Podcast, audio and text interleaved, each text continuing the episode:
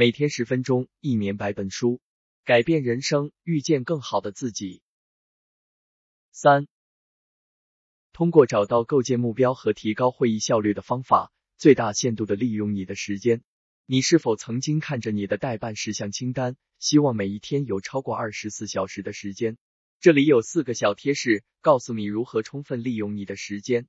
技巧一：不要浪费等待的碎片时间。你可能认为会议之间的时间并不宝贵，但这些短暂的时间可以叠加起来，总量就很可观了。因此，与其在等待的过程中玩弄你的指头或查看微信和社交媒体，不如高效的利用你的这些额外时间。你可以利用碎片时间回复一封电子邮件，或者需要完成的文书工作。技巧二：使用切菜术，避免拖延。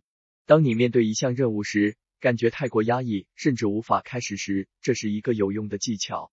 首先，问问自己，第一步需要做的是什么，然后简单的专注于通过完成第一步来完成它。完成后就切掉这一部分，然后重复这个问题，直至最后完成。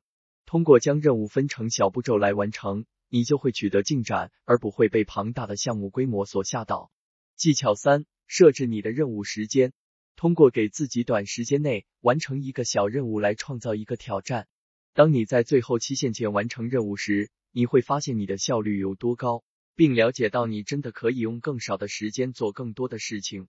最后，提示四：预设你的会议以达成明确目标。无序的、无目的的会议是在浪费时间。人们最终会从一个话题跳到另一个话题，或者把会议的重点放在小细节上。突出重点，使会议富有成效。在会议开始时，先阐明一个明确的目标，概述你要完成的任务，这样会议上的每个人都会意识到会议的重点，您就可以把剩下的时间有效的用于达成目标。在会议结束时，用很短的时间让大家提出问题或建议。有了这些小窍门，你就可以通过尽可能有效的利用每一分钟，来创造更多的工作时间。每天十分钟，一年百本书。改变人生，遇见更好的自己。